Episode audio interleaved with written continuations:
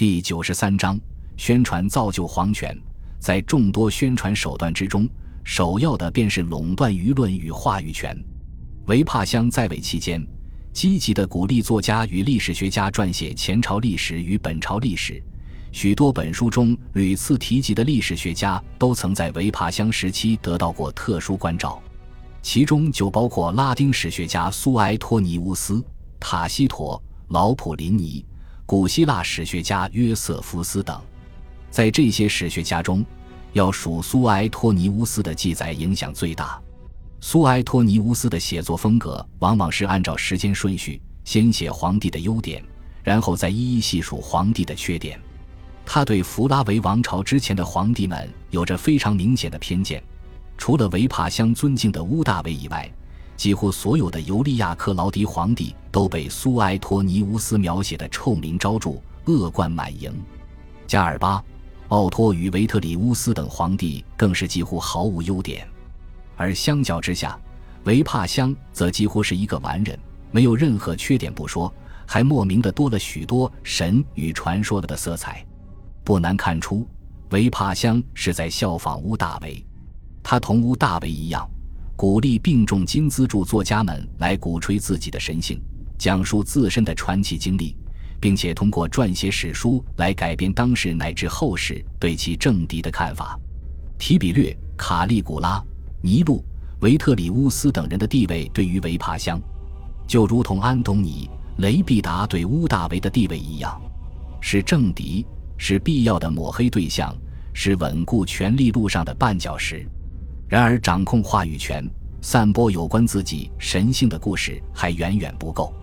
维帕乡需要拔高自己的出身与地位，如同平民出身的乌大维把自己拔高成贵族与凯撒神之子一般。为此，维帕乡开始效仿乌大维，大规模的资助公共建筑。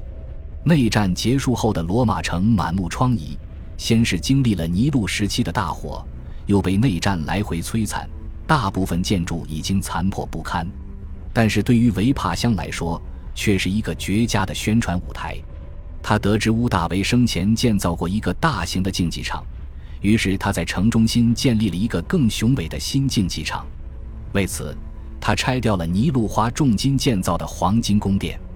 而这个竞技场随着后世的不断扩建与维护，最终成了世界闻名的罗马斗兽场，又名弗拉维圆形剧场。他还重建了尼禄时期被摧毁的和平神殿，他亲自参与清扫街道的残骸，并且重新修建了数不胜数的神庙与碑文。